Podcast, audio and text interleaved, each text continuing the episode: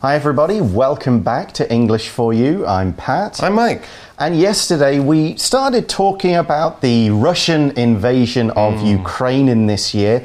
Not to talk about all the news and what's happening and the lives of people who are being destroyed by this terrible crisis, but to talk about Ukraine's president and uh, Volodymyr Zelensky and what he's been doing to motivate his people. That's right. Of course, he's been leading the country and making many important decisions to keep his country fighting against the Russian army that invaded, but he's also been giving a lot of important speeches. I think almost every night he hmm. goes on television to speak to the people of Ukraine about what happened in the war, but he's also made some really important speeches to governments around the world, trying to get their support, get their help in fighting the Russians. And to do this, he's been making some really smart decisions. Hmm. He gave, for example, a speech to the UK government, the Parliament in London, and in that speech, he didn't just say, hey, help us out, we need help to fight the Russians. No, he quoted Shakespeare and he took some ideas from Winston Churchill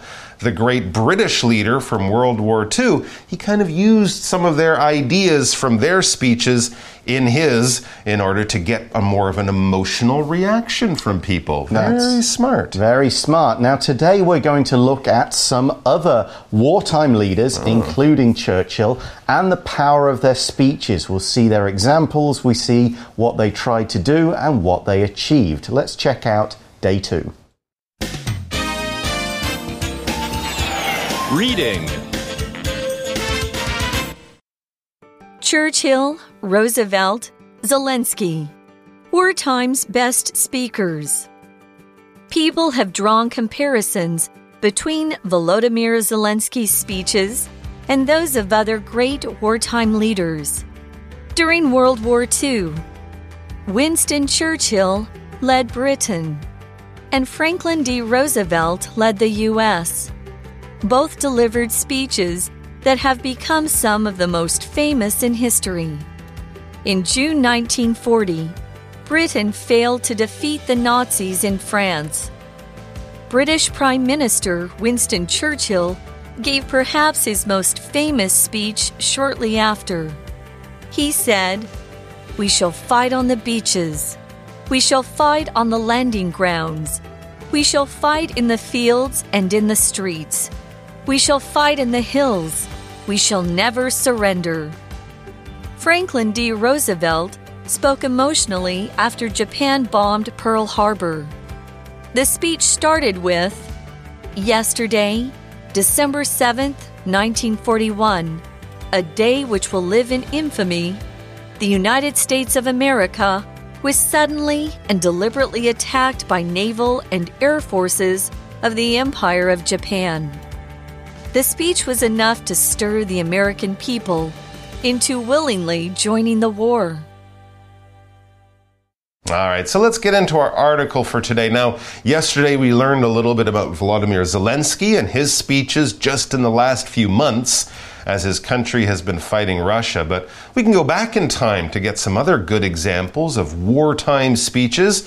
It says people have drawn comparisons between Volodymyr Zelensky's speeches and those of other great wartime leaders. Hmm. Okay, yeah, well, when there's things that are kind of similar in many ways, we might make comparisons between those things. It's a common thing to do, a natural thing to do, and sometimes an interesting thing to do. So you have two things that are similar in lots of different ways, but maybe not exactly the same. And you kind of look at them next to each other, talk about the things that are different, the things that are better or worse. When you're buying things, especially something quite expensive, you'll probably go out and make a comparison between this bicycle and that one. What's the price? What's the quality? What do I need it to do? And then you, of course, you can make decisions and you can discover and learn things by making those comparisons. When we do this, we're comparing C O M P A R E. That would be the verb form. For example, there is no comparison between listening to music on your phone and seeing a band mm. perform live. It's a much more powerful experience, of course, seeing live music performed than listening on your little phone. Okay, we'll look at some comparisons in a moment, but first, let's check out today's language in focus. So today's language in focus is something we use when we are making certain types of comparisons. It's the use of that of or those of and then plus another noun. Here we're using that of or those of because we don't want to mention the thing we're comparing twice. That is one thing, of course, and those is many things. So, depending on whether we're comparing singular or plural, we use that for singular and those for plural. Here's an example The color of this car is the same as the color of my car. We're repeating words. That takes a bit too long. So, we can say the color of this car is the same as that of my car, with that meaning the color of my car. The books in this part of the library are similar to the books on my parents' bookshelf. We don't need to repeat the books, that's just pointless. We say the books in this part of the library are similar to those of my parents' bookshelf. So the ones my parents have. We're making a comparison, but to save us from repeating the noun again, we're using that of and those of. So here, people are making comparisons between Zelensky's speeches and those of, or the speeches of, the speeches given by other wartime leaders. That's right. And of course, wartime, this noun, talks about when things happen during a time of war. All right, so wartime work might be different from peacetime work. That's a word we could also use. When there's no war, we could call that being peacetime as a noun, or peacetime life is much easier than wartime life. We can use this to talk about all sorts of things that might happen or be different, or we might only see in a country when it is at war or during wartime. For example, it's not just the soldiers who will be asked to sacrifice during wartime. Yeah, or during wartime conditions. During wartime like conditions, that. sure. Wartime sacrifices are yep. best of all, yeah. Mm -hmm. So let's look at some of these leaders, including the one that Zelensky kind of borrowed mm, from. Right, yeah, yeah. We see during World War II, Winston Churchill led Britain and Franklin D. Roosevelt led the US. Mm -hmm. They were the president and prime minister for some or all of these wars. That's right. And both were respected as being good leaders, but also as being good speakers.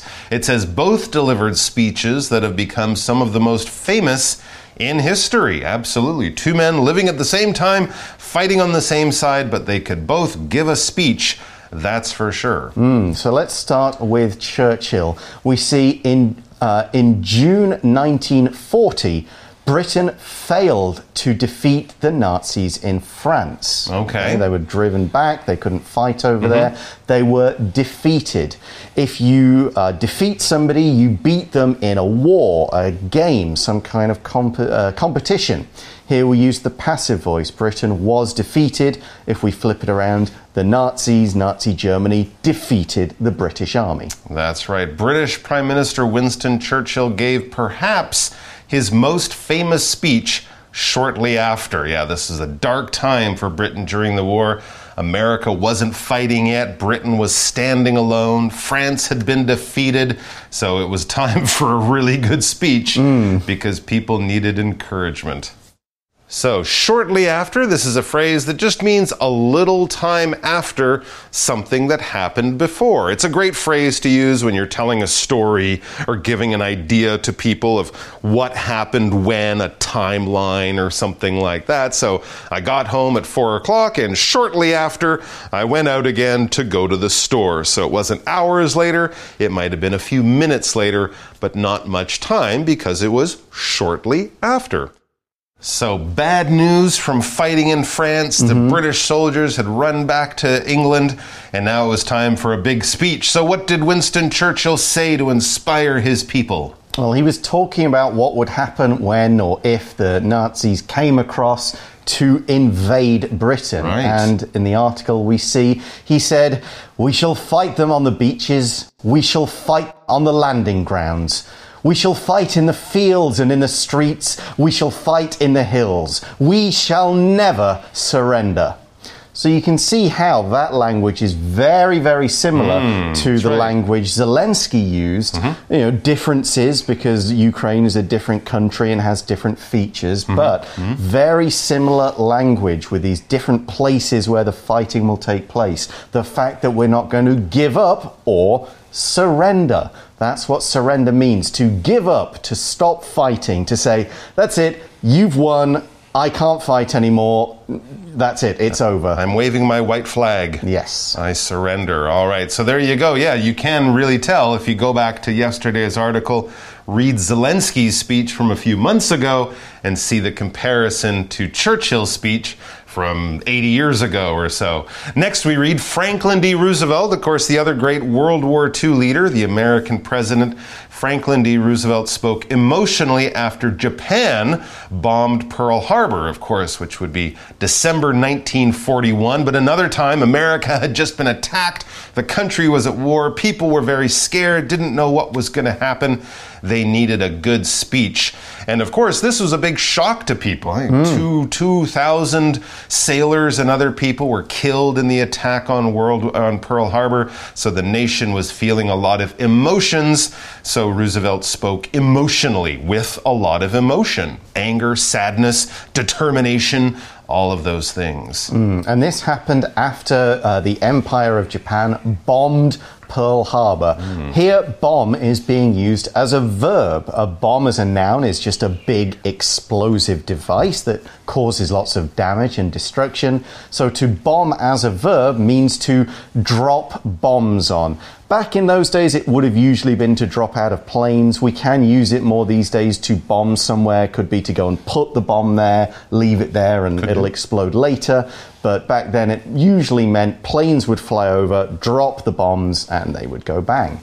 For example, did you know US warplanes bombed Formosa several times near the end of World War II? That's true. And the Yeah. Japanese were here. I think Yep. they, they bombed Wanhua in the president's office.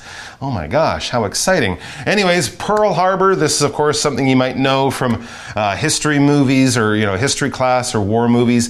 This is the American Navy base in Hawaii. I believe it's near Honolulu, Yep. but don't quote me because I've never been to Hawaii. But yes, Pearl Harbor is also famously the place where Japan attacked America on December 7th, 1941, which caused America to join World War II, I should say, which caused uh, uh, America to join World War II. So when you see Pearl Harbor, you think of that attack. So, what was the speech that he made like a day or two after the attack? Well, it was in fact the day after. day 'cause after, We okay. see in the article the speech started with yesterday, December 7th, 1941, a date which will live in infamy. The United States of America was suddenly and deliberately attacked by naval and air forces of the Empire of Japan. So he starts off really by stating the news, but mm-hmm. the key word he puts in pretty early is the word infamy. Let's mm. check that out. So Roosevelt used the word infamy.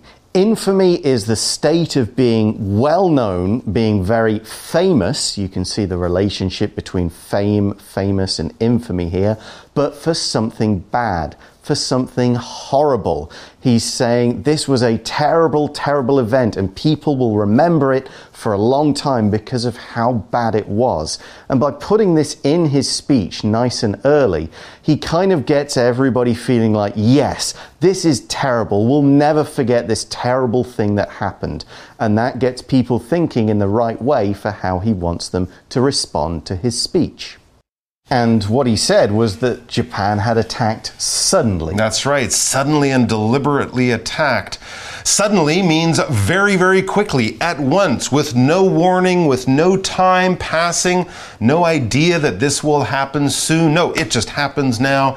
And of course, the other idea is that when things happen suddenly, we don't really have time to get ready or to prepare for them. So that can be surprising or shocking or something like that when things happen suddenly. This was important, of course, because he wanted people to know that Japan had not warned America. They hadn't said, We're angry with you, we want to have a war, the war will start tomorrow. No, they just attacked and there was no warning. And I guess for Americans at that time, this was seen as being, Ooh, that's really tricky that they would do that and not even tell us that they were starting a war.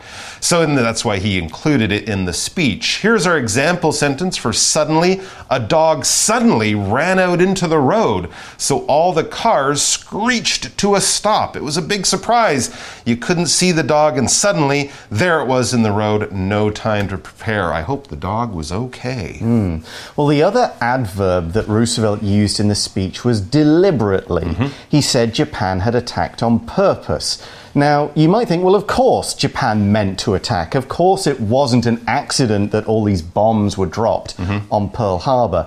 But again, there's a reason he puts this in the speech. And again, it's to make people angry like Japan did this on purpose. They attacked in a surprise attack mm -hmm. on purpose. It wasn't that, an accident. Yeah, this wasn't a fair fight with two right. nations saying we will fight each other. This came out of nowhere and it was done that way on purpose to try and get an advantage in the war. And that's not right and that's not fair and that'll get you, my listeners, angry. That's right. And it sure did get people angry. And we also had that word naval. He was said that they were attacked by forces, the naval forces of Japan. Naval relates to the Navy. When we think about the soldiers, the Army, the military, we think of the Army being on land, the Air Force in their planes being up in the sky. The Navy will be in the boats on the water, submarines under the water, even airplanes that mm. land on boats. Those would be naval forces like they used at Pearl Harbor. But basically, when you see naval, you're thinking of ships, warships. We're not mm. talking about the ships that carry things around or fishing boats. No, naval is warships out on the water. Right, and related to that word is the word force. He said the Pearl Harbor was attacked mm. by hmm. naval and air forces. Force here means a group of people doing military work, but it could also be used for police work. Mm -hmm, we talk sure. about a country's or a city's police force. Mm -hmm. And we talk about the armed forces, that's the army, uh, the air force, as Mike mentioned, that's the soldiers in the air flying planes.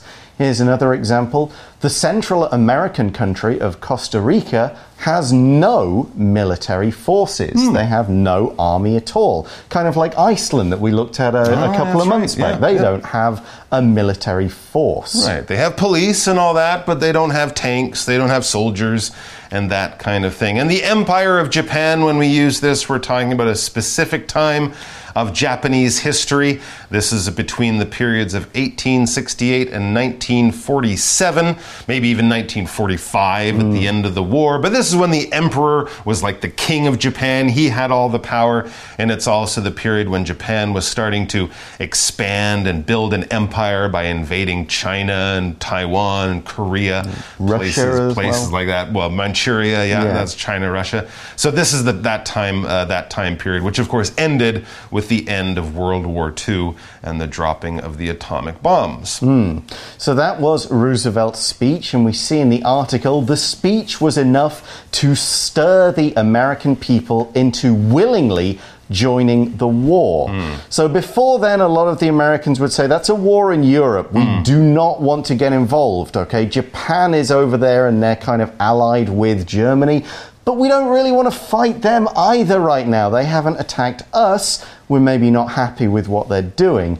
So there wasn't a lot of war support. But after this, everyone was stirred up. And if you stir people up or like we have the phrasal verb here, stir people into doing something. You motivate them by making them angry, emotional, excited. You kind of get them, right, that's it. I've had enough. I'm going to do something about this. We can't just let this stand. We have to act. That's what stirring somebody up or stirring somebody into doing something means. And in this case, it's getting them to do it willingly. That's right. You want people to go to war willingly, I guess, as a leader, because that means you don't have to force them to join the army. They're like, no, I want to fight for my country. I want to go out and do this thing and maybe even risk my own life. I'm doing it willingly. I'm doing it because I want to do it, basically. Maybe not with a smile on my face, but because I know it's important and you don't have to tell me to do it. I am going to do it. For example, once I gave my dog a treat, she willingly got into the bathtub so I could wash her. Otherwise, I'd have to carry her and she'd be like, no, no, I don't want to wash her. Uh. Give her a treat. She's like, oh, okay. Okay. I'll go willingly. I'm oh. happy to have a bath. Wonder if that'll work with children. Possibly. May have to try it. Okay, so those are two examples of very famous, very powerful, very hmm. effective speeches by wartime leaders. And of course, one of them at least relates back to Zelensky's speech in front of the UK Parliament. Now, that's all the time we've got today, except for our chat questions. So let's go to that right now. For you chat. All right, so we spent a couple of days looking at some famous speeches. First, Zelensky's speech most recently, and then, of course, two of the great World War II speeches from Churchill and Roosevelt. So, on that topic of famous speeches, Pat, I'm sure you know, have a good answer for this. What's the most famous speech you know? Well, there are so many speeches we could think about. We could think of lines delivered during plays. We could think political speeches of things like that. I'm going to do one that's a sort of a combination of both. It's an old one. Mm-hmm. So this is uh, around 50 something BC. Okay. Okay. Julius Caesar Ah. has just been killed. Oh. Okay. He's been killed. The leader of Rome has been killed. And the entire city is wondering, well, what happens next? Hmm. Do we go with the side that killed him or do we go with Caesar's side? No one's quite sure. Mm-hmm. And one of Caesar's kind of people, one of his friends, Mark Antony, Mm-hmm. makes a speech at Caesar's funeral. And he seems to be saying, everything's good, everything's calm here. I've come to bury Caesar and let's move on. But the way he said it absolutely set the entire city of Rome on fire. It stirred them into action, and suddenly everyone was really angry at the people who killed Caesar, hmm. and they had to very quickly run away.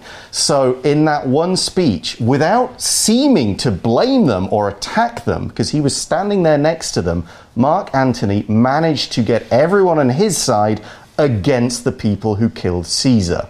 And in the play Julius Caesar mm-hmm. by Shakespeare, you can get a version of this speech which kind of uses some of the historical sources but adds Shakespeare kind of dialing it up as well. Ah, interesting. So, for an example of a real speech that was also a, a play speech, that's a good one. Okay, have a look at that if you want to. Learn some interesting history, get some Shakespeare at the same time, and you'll also be treating yourself to one of the great speeches of history. Thanks for joining us, guys. Take care of yourselves out there, and we'll see you back here sometime soon for more great articles. See you soon. Bye bye. Bye. Vocabulary Review Comparison.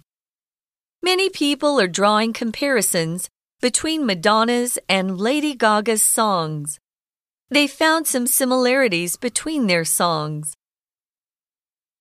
Wartime. The country could not get enough food and supplies to support everyone during wartime. Bomb. Many British children were sent to other areas while the Germans were bombing London in the 1940s. Suddenly, the sky was clear and blue, and then it suddenly began raining heavily outside. Force. Homer was a pilot in the Air Force for 10 years before he joined NASA. Willingly. I participated in gym class at school, but I wouldn't willingly play sports on my own. 智慧小补帖。 Defeat. Surrender.